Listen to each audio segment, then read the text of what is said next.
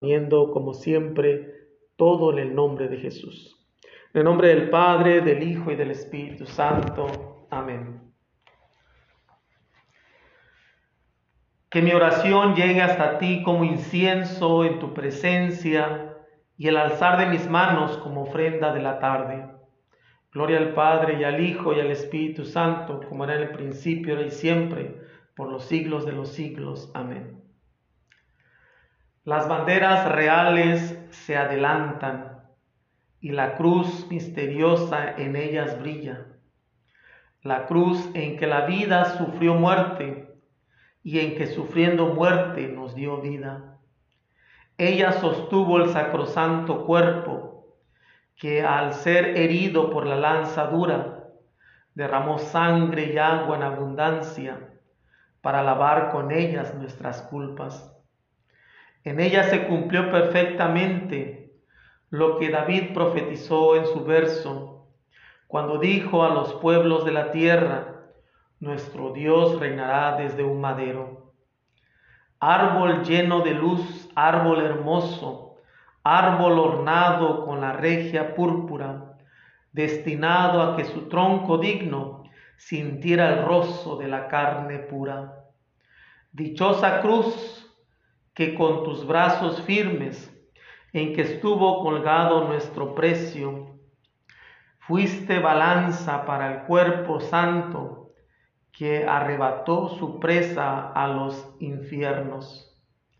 A ti, que eres la única esperanza, te ensalzamos, oh cruz, y te rogamos que acrecientes la gracia de los justos y borres los delitos de los malos Recibe, oh Trinidad, fuente salubre, la alabanza de todos los espíritus. Y tú que con tu cruz nos das el triunfo, añádenos el premio, oh Jesucristo. Amén. Un hermoso himno para, para recordar este día de la exaltación de la cruz. La cruz es como una bandera, una bandera de triunfo. Sabemos que cuando hay una batalla, eh, especialmente en la antigüedad, a lo mejor ya ahora ya no se ve tanto, ¿eh? en la batalla, cuando salía en batalla, la, la, bandera era la que daba ánimos a, a, los, a los que combatían, porque luchaban por esa bandera, para que esa bandera triunfara. Y al final quien gobernara, quien, quien ganara la batalla, la bandera se extendía. Pues bueno, dice eh, este himno, las banderas reales se, se, se adelantan, dice, y la cruz misteriosa en ellas brilla. Nuestra bandera es la cruz. Y no porque tenemos un Dios que, que es masoquista y que le gusta el sufrimiento. A Dios no le gusta el sufrimiento, pero el sufrimiento a veces es algo que no podemos evitar. Y ante todo eso, la esperanza de que Cristo ya entregó su vida por nosotros es la que nos da fuerza para seguir adelante. Dice, y la cruz en que la vida sufrió muerte, la vida sufrió muerte. Este es Jesús, que es la vida, que sufrió muerte y que sufriendo muerte nos dio vida. La muerte de Jesús es la vida para nosotros. Eh, dice, ella, la cruz, sostuvo el sacrosanto cuerpo. La cruz sostuvo el sacrosanto cuerpo y, y vemos en un crucifijo especialmente como en la cruz se sostiene este cuerpo. Dice que al ser herido por la lanza dura, derramó sangre y agua en abundancia. Eh, esta, pues dice, dicen los salmistas, dice los profetas, por su sangre hemos sido lavados, por su sangre hemos sido salvados. Y dice, eh, para lavar con ellas nuestras culpas. Esta sangre y agua nos lavó nuestras culpas. En ella, en la cruz, se cumplió perfectamente lo que David profetizó, que nuestro Dios reinará desde un madero, el madero de la cruz. Dice, árbol lleno de luz. La cruz no es un árbol de oscuridad, sino es un árbol de luz para nosotros los cristianos. Es un árbol hermoso Y les digo, no, no tanto por, por el sufrimiento, sino por lo que nos trajo la salvación y la gracia.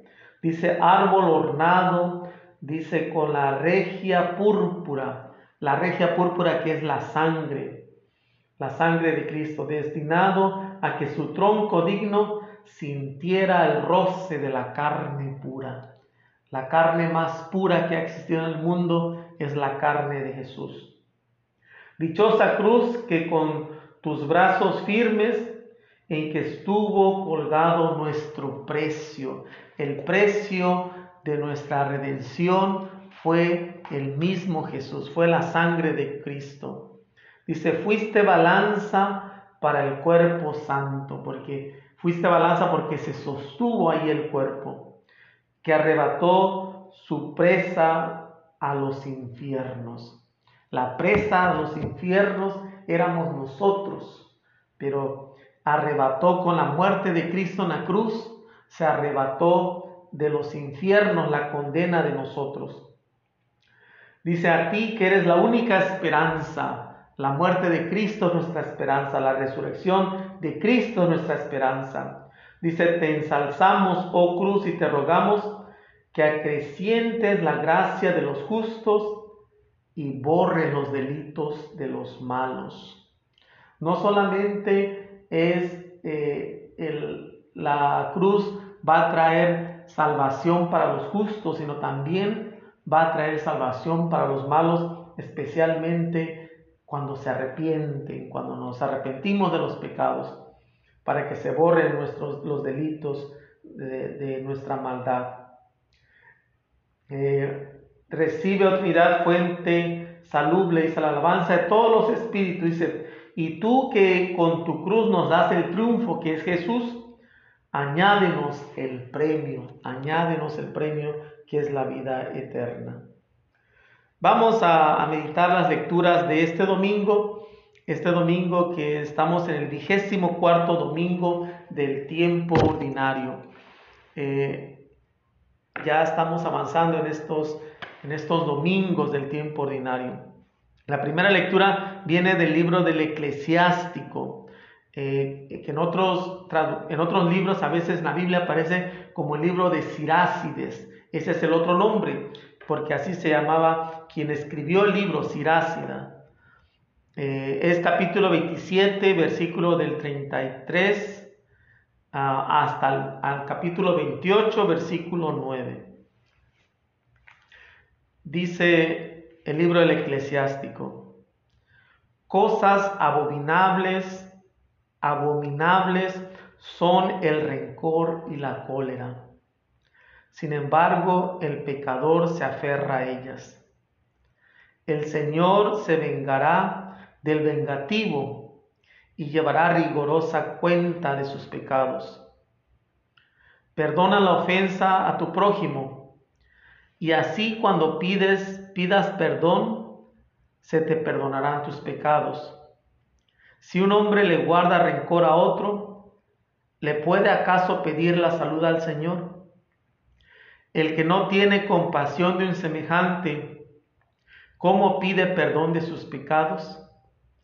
Cuando el hombre que guarda rencor pide a Dios el perdón de sus pecados, hallará quien interceda por él.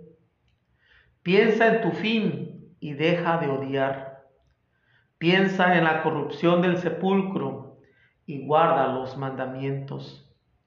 Ten presentes los mandamientos y no guardes rencor a tu prójimo. Recuerda la alianza del Altísimo y pasa por alto las ofensas. Palabra de Dios, te alabamos Señor.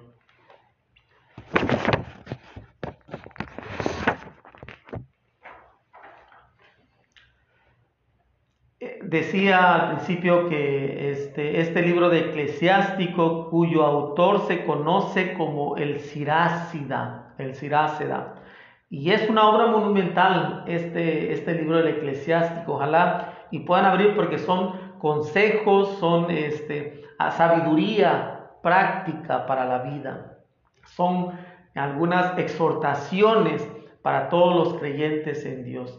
Entonces tiene eh, temas eh, sabios, de sabios, sapiensales, de sabiduría, tiene eh, temas catequéticos, pero también tiene este, temas teológicos.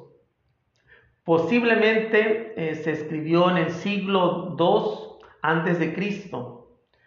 La lectura de hoy se toma de una parte en la cual aparece una serie de sentencias sapiensales, que significa sabiduría, que en realidad es una exhortación al perdón. El rencor y la ira, que son pasiones humanas, las atribuye el autor a los pecadores.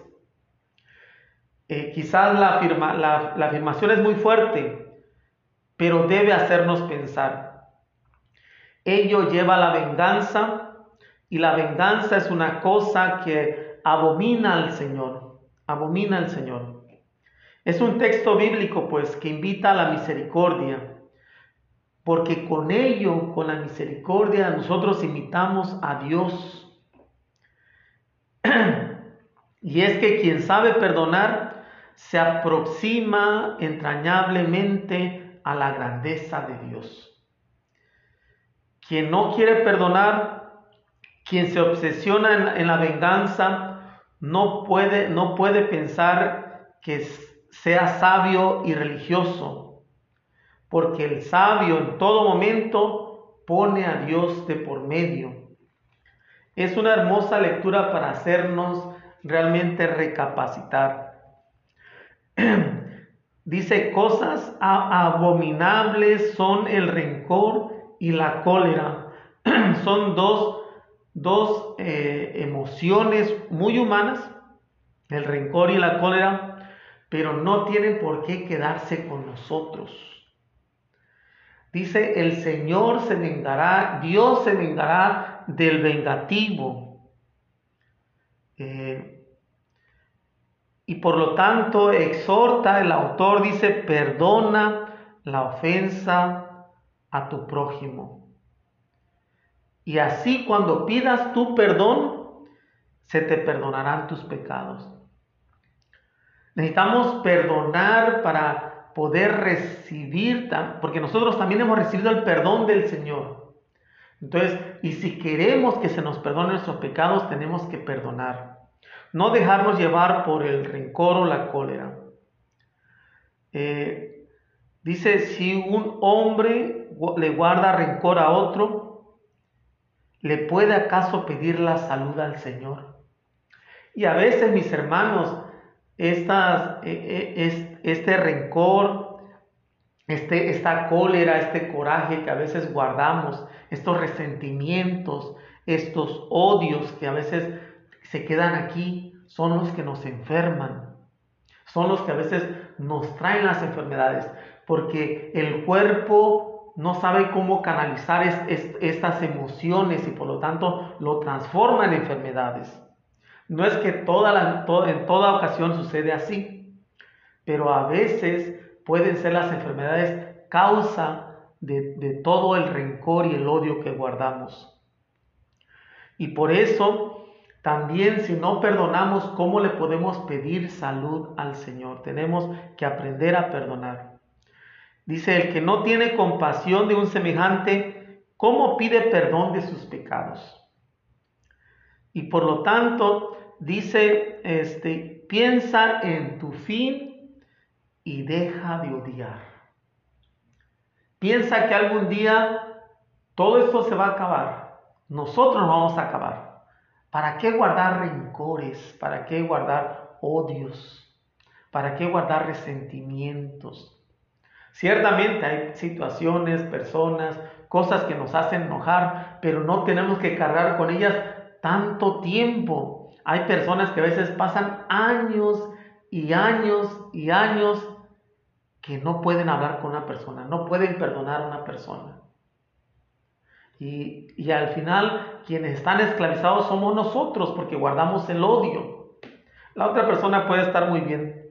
Nosotros somos los que dejamos que el odio nos, nos consuma, nos mate a la vez. Es como un veneno que va matando el alma. Por lo tanto, dice, ten presente los mandamientos y no guardes rencor a tu prójimo. Recuerda la alianza del Altísimo y pasa por alto las ofensas. A veces tenemos que ponernos mucho aceite para que todo se nos revale, todo, no, lo, no nos tomemos las cosas a veces tan personales. A veces yo creo que si dejáramos de tomarnos las cosas tan personales, seremos más felices, más libres de tantas cosas. Vamos a pasar al Salmo 102. El estribillo dice, el Señor es compasivo y misericordioso. Bendice al Señor, alma mía, que todo mi ser bendiga su santo nombre. Bendice, Señor, alma mía, bendice al Señor, alma mía, y no te olvides de sus beneficios. El Señor perdona tus pecados y cura tus enfermedades. Él rescata tu vida del sepulcro y te colma de amor y de ternura. El Señor no nos condena para siempre, ni nos guarda rencor perpetuo. No nos trata como merecen nuestras culpas, ni nos paga según nuestros pecados. Como desde la tierra hasta el cielo Así es de grande su misericordia. Como un padre es compasivo con sus hijos, así es compasivo el Señor con quien lo ama. Gloria al Padre y al Hijo y al Espíritu Santo, como era en el principio, ahora y siempre, por los siglos de los siglos. Amén. El Señor es compasivo y misericordioso. Es un hermoso salmo de alabanza, de bendición al Señor. Dice, bendice al Señor alma mía, que todo mi ser bendiga su santo nombre. Todo mi ser. Bendice al Señor alma mía y no te olvides de sus beneficios. A veces nos, nos enfocamos en una cosa y nos olvidamos de todo lo demás. A veces nos enfocamos en una parte de, nuestra vida y nos olvidamos de todo lo demás. A veces vemos solamente la cosa mala, a veces vemos solamente lo que nos hace mal y nos olvidamos de todo lo bueno que existe. Y por eso no nos olvidemos de los beneficios también del Señor. El Señor perdona los pecados. Esto es algo que es un don de Dios el perdonarnos, dice, y cura tus enfermedades. Y por eso a veces tenemos que tener esta confianza en Dios. Y yo sé que a veces buscamos la, sanación y a veces no nos llega, ¿va? No, no, se, no se da. Pero hay un plan de Dios a veces que también no podemos entender. Eh, dice el Señor te colma de amor y de ternura. Dice el Señor no nos condena para siempre, ni nos, ni nos guarda rencor perpetuo.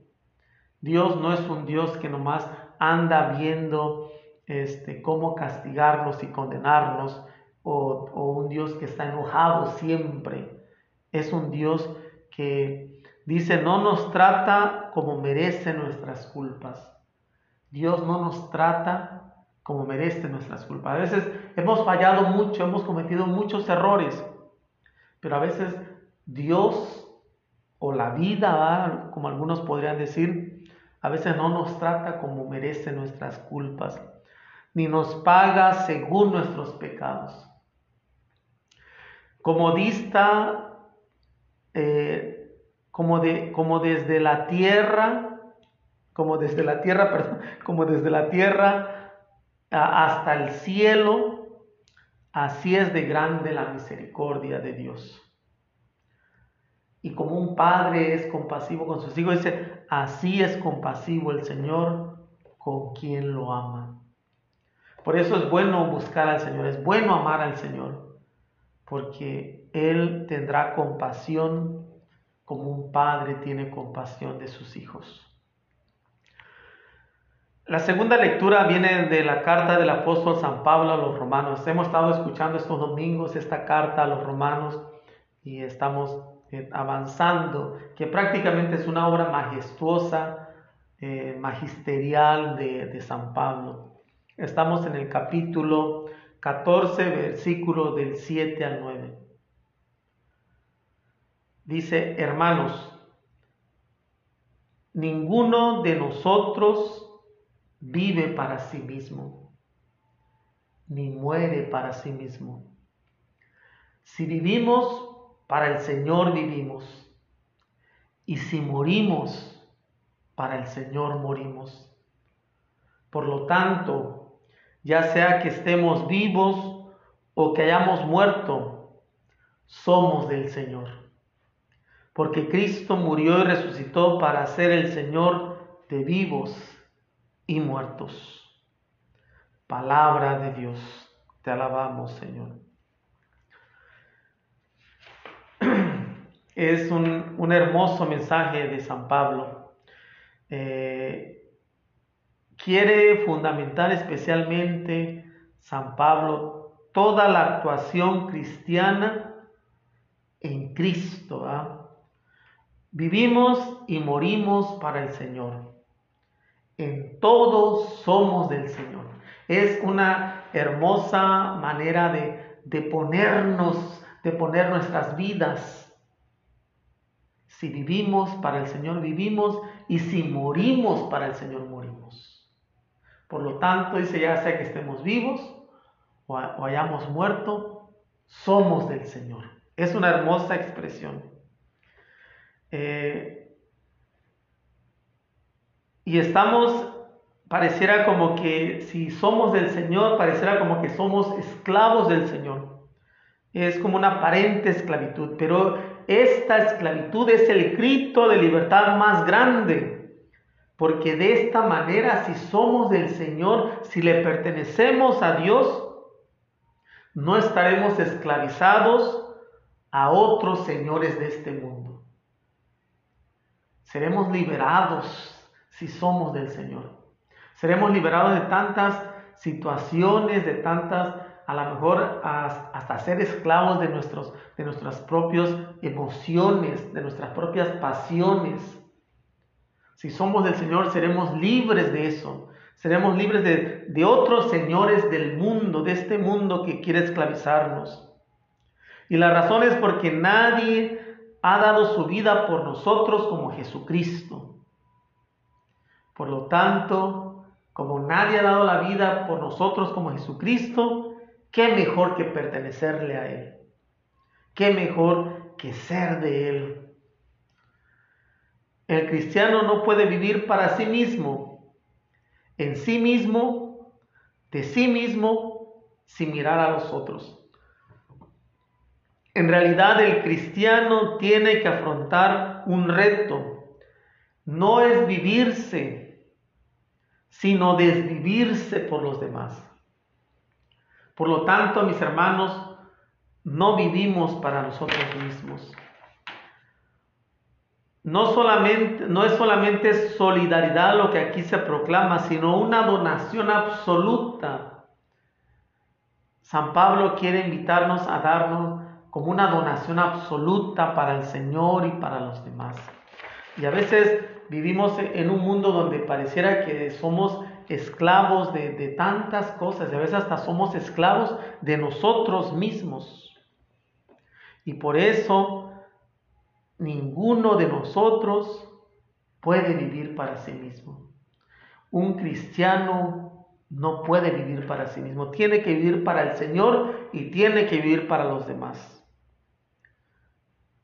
Ojalá y podamos llegar a esta realización, mis hermanos y hermanas que podamos decir, del Señor viene todo, al Señor lo doy todo. Confío solamente en el Señor. Es como, como el niño pequeño que a veces no sabe lo que está sucediendo afuera de él cuando está en los brazos de mamá o de papá. Él solamente confía que está en los brazos seguros. Confía que nada le puede pasar. A veces cuando uno está pequeño a veces ni cuenta se da de todo lo que sucede afuera, a veces uno ni cuenta se da de los sufrimientos de los padres. Uno solamente confía que está en buenas manos. A veces nos puede pasar así, ¿verdad? Por lo tanto, es confiar eh, que ya sea que estemos vivos o que hayamos muerto, somos del Señor. Estamos en sus manos de Él. Dice, por, por, porque Cristo murió y resucitó para ser el Señor de vivos y muertos. Esta lectura es una de las que se usa mucho para, para los funerales, este, pero es una hermosa lectura para todos nosotros. Nuestra esperanza está en Jesús, nuestra esperanza está en que Él murió y resucitó y por lo tanto a Él le pertenecemos. Vamos a pasar al plato fuerte que es el, Evangelio de, estamos en el ciclo A, estamos en el Evangelio de Mateo y estamos en el capítulo 18, versículo del 21 al 35. Lectura del Santo Evangelio según San Mateo. En aquel tiempo Pedro se acercó a Jesús y le preguntó, si mi hermano me ofende, ¿Cuántas veces tengo que perdonarlo? ¿Hasta siete veces? Jesús le contestó, no solo hasta siete, sino hasta setenta veces siete. Entonces dijo, entonces Jesús les dijo, el reino de los cielos es semejante a un rey que quiso ajustar cuentas con sus servidores. El primero que le presentaron le debía muchos talentos. Como no tenía con qué pagar, el Señor mandó que lo vendieran a él, a su mujer, a sus hijos y todas sus posesiones para saldar la deuda. El servidor arrojándose a sus pies le suplicaba diciendo, ten paciencia conmigo y te lo pagaré todo. El Señor tuvo lástima de aquel servidor, lo soltó y hasta le perdonó la deuda.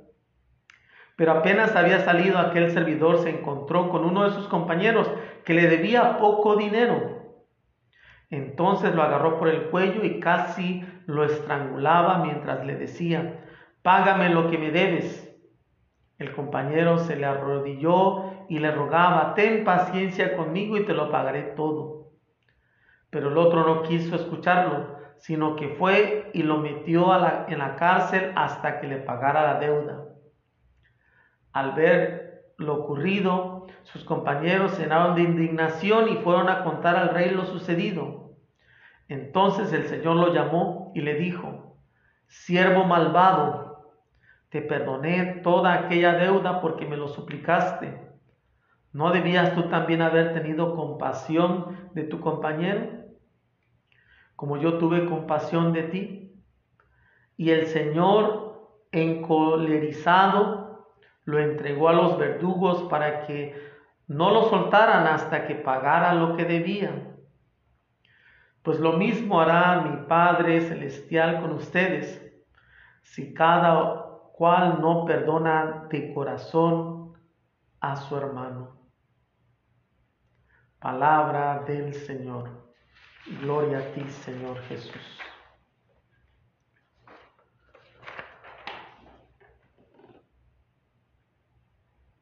El Evangelio del día de hoy quiere poner el punto final del discurso eclesiológico para esta comunidad.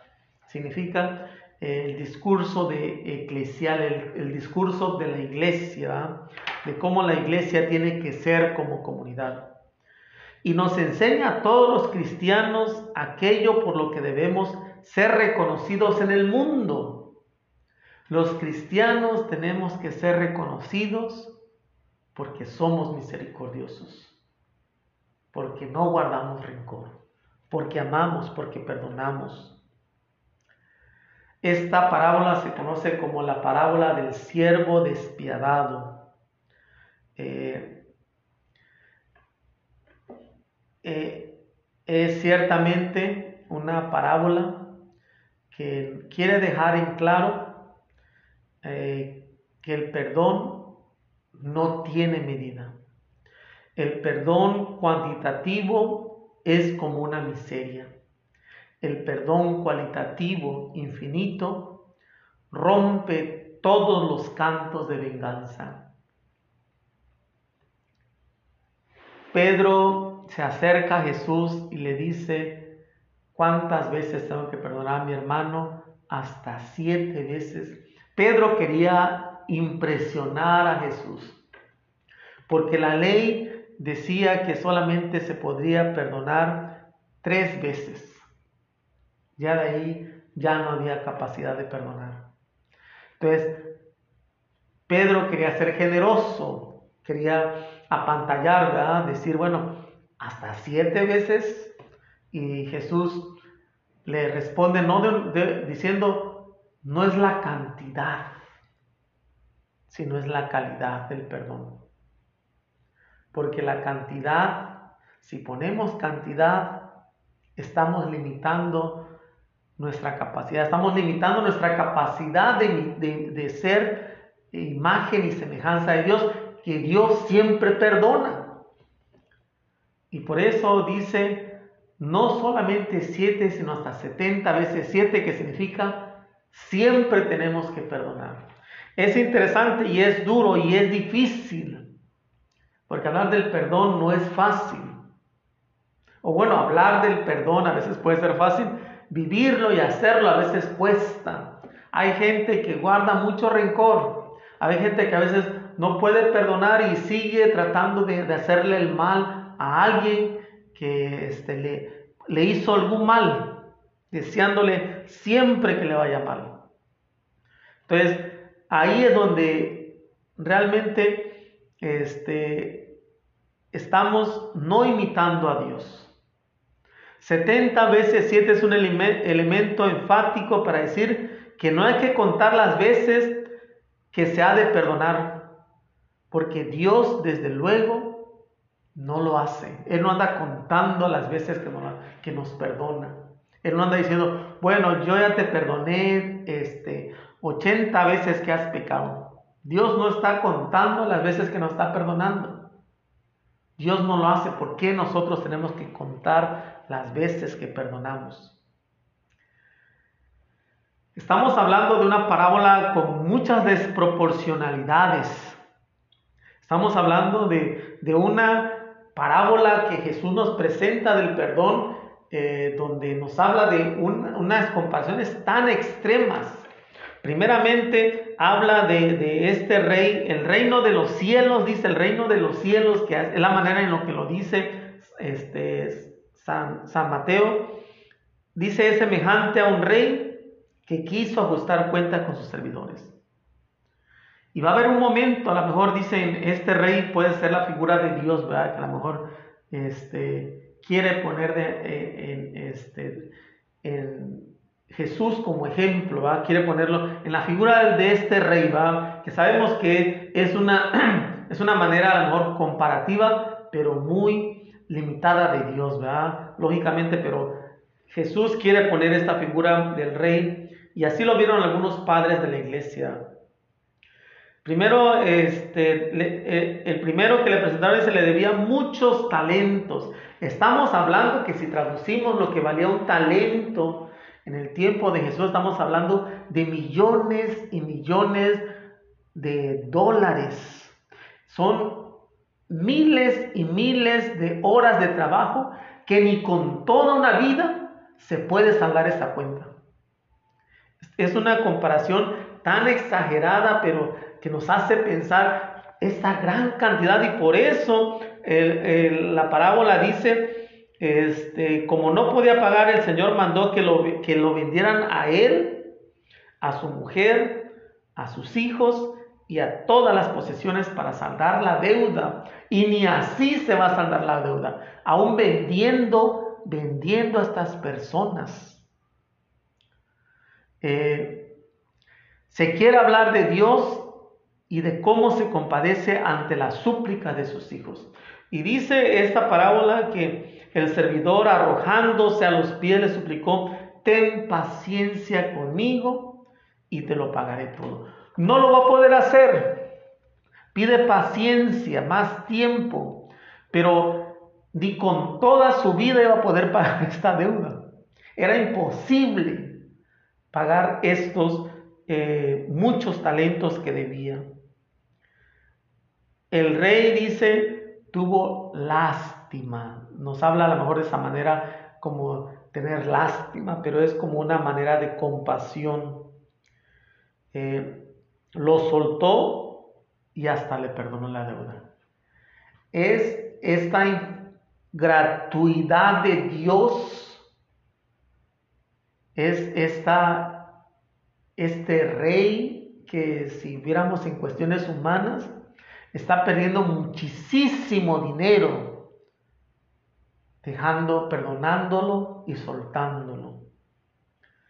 Eh, está realmente liberándolo de una muerte segura. Prácticamente eh, iba a pasar toda su vida en la cárcel o toda su vida este, trabajando sin poder pagar. Iba a ser prácticamente la muerte lo único que podía liberarlo de esta deuda. Pero apenas salió, eh, salió este hombre, encontró a uno de sus compañeros que le debía poco dinero, poco dinero. Estamos hablando de, millones y millones de, de dólares o miles y miles de horas de trabajo con poco dinero. Y y le dice, págame lo que me debes. El compañero se le arrojó, se le arrodilló como él prácticamente lo hizo con el rey y le dijo, ten paciencia conmigo y te lo pagaré todo. Las mismas palabras que utilizó él con el rey, las mismas palabras usa su compañero con él. Y él dice, no quiso escucharlo, sino que fue y lo metió a la cárcel hasta que le pagara la deuda. Estamos hablando de una gran desproporción. Y prácticamente también este, aquí antes dice que, se, que lo agarró del cuello y casi lo estrangulaba. Se le olvidó lo que apenas había sucedido. Se le olvidó el regalo, el don, la gratuidad de este rey de que le perdonó la deuda. Se le olvidó. Ahora se enfrenta y ahora quiere él ajustar con sus manos y quitarle la vida a alguien más. Eh, es una desproporción, esta, una parábola de perplejidades que nos muestra que los hombres somos más duros los unos con los otros que el mismo Dios. Nosotros somos más duros los unos con los otros que lo que Dios es con nosotros. Somos duros. Se nos olvida. Se nos pasa lo que ya hemos vivido, lo que hemos pasado, lo que hemos sido perdonados, lo que hemos sido liberados. Y por eso es triste, mis hermanos y hermanas. A veces personas que han sufrido mucho y a veces siguen haciendo lo mismo con otros aunque fueron liberados de, ese sufrimiento, pero quieren hacer sufrir a otros. Somos duros. En la parábola se quiere poner el ejemplo del rey, que es el personaje central, y no los siervos. el personaje central es el rey, el rey generoso.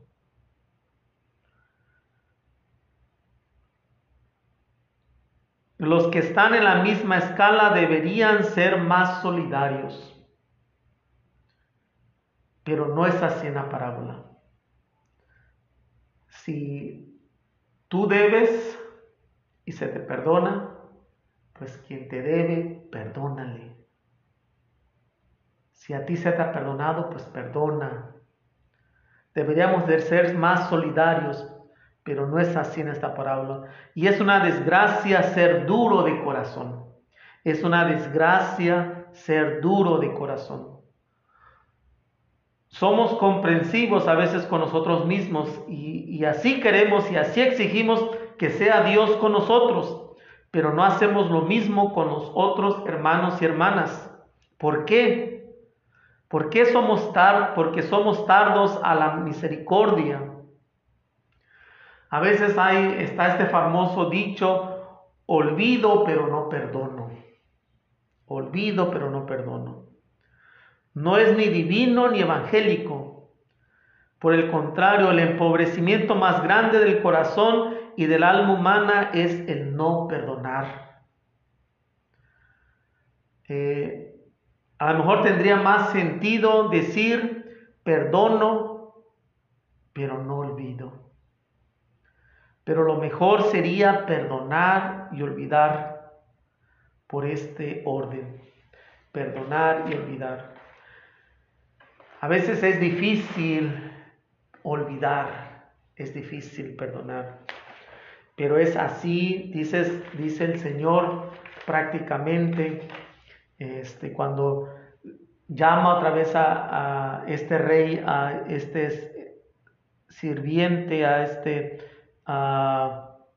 servidor, y le dice, siervo malvado, te perdoné toda aquella deuda que porque me lo suplicaste, ¿no debiste también haber tenido compasión de tu compañero? como yo lo tuve contigo. Y el Señor, encolerizados, lo entregó a sus verdugos para que no lo soltaran hasta que pagara lo que debía. ¿Qué significa? Nunca, iba, nunca iba a poder pagar. Toda su vida no ajustaba para pagar esta deuda. Dice, pues lo mismo hará mi Padre con ustedes si cada cual no perdona de corazón a su hermano o a su hermana. Si cada cual no perdona de corazón a su hermano o a su hermana. No solamente de palabra, no solamente de, decir, bueno, ya no te quiero ver más, te perdono, pero ya no te quiero ver más.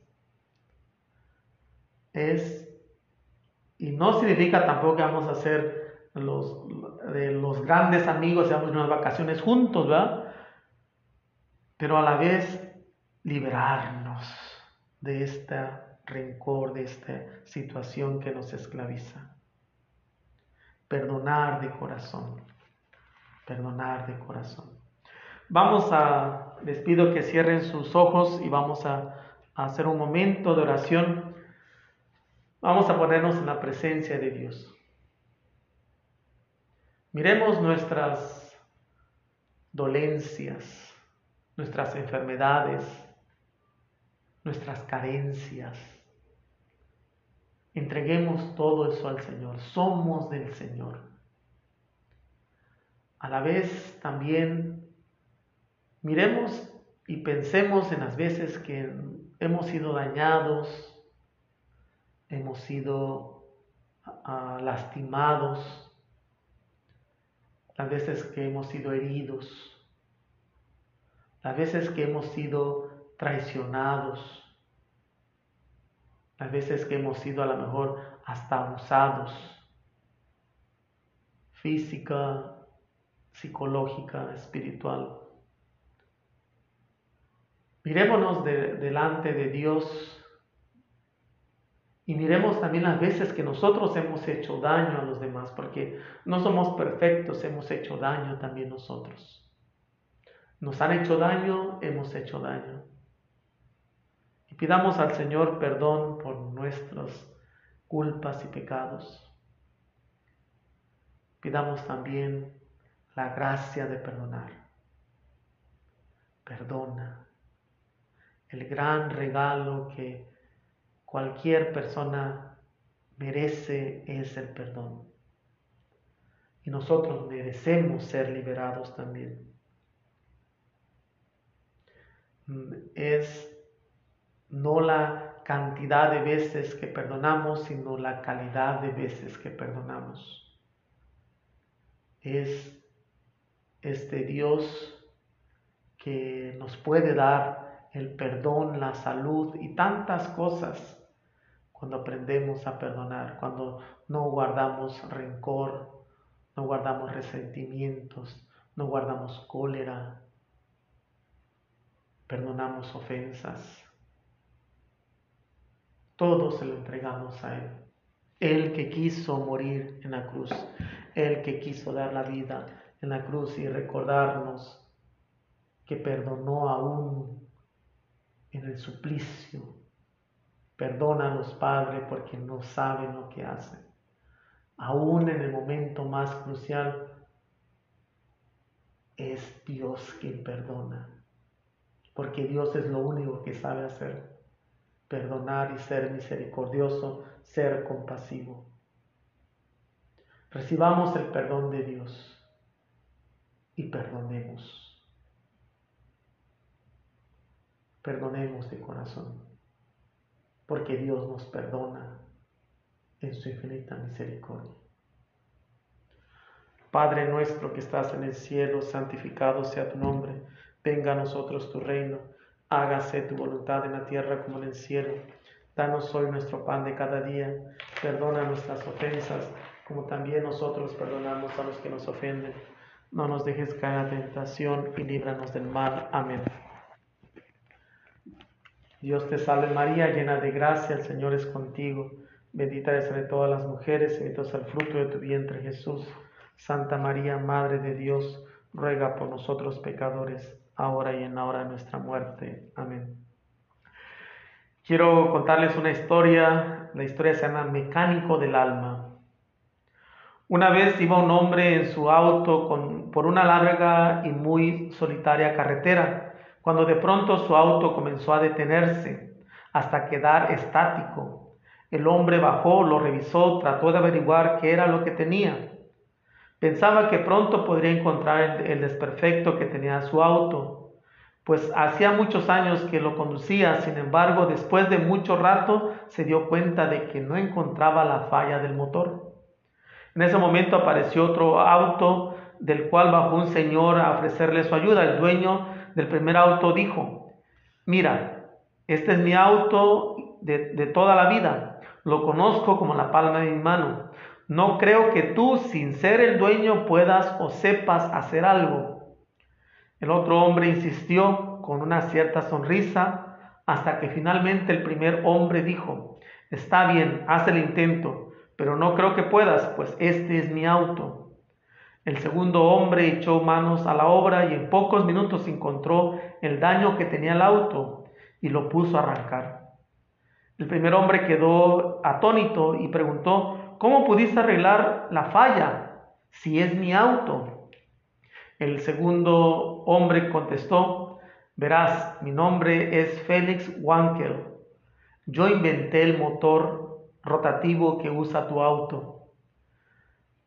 ¿Cuántas veces decimos, esta es mi vida, este es mi destino, esta es mi casa, déjeme a mí, solo yo puedo resolver el problema?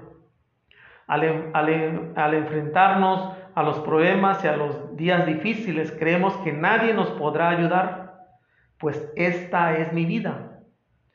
Pero te voy a hacer una pregunta. ¿Quién hizo la vida? ¿Quién hizo el tiempo? ¿Quién creó la familia? Solo aquel que es el autor de la vida y, el amor puede ayudarte cuando te quedes tirado en la carretera de la vida. Te doy sus datos por si alguna vez eh, un buen mecánico, por si alguna vez necesitas un buen mecánico. Nombre del mecánico del alma es Dios. Dirección el cielo. Horario 24 horas al día, 365 días del año por toda la eternidad. Garantía por todos los siglos. Respaldo eterno. Teléfono no tiene, pero basta con que pienses en él con fe, además de que esta línea no está nunca ocupada.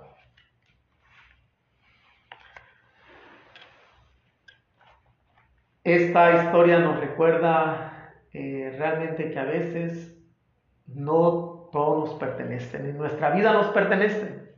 Este hombre que sentía que era su auto, como lo había conducido, lo conocía muy bien y realmente se queda estancado y llega este segundo hombre que le dice, te ayudo, dijo, no, no puedes porque este es mi auto. Bueno, al final accede, lo arregla y dice, ¿cómo pudiste hacerlo? Dice, bueno, pues yo inventé el motor que está usando tu auto. Así es Dios. Dios es el que nos creó, nos dio la vida. Dios es el que nos ha dado todo.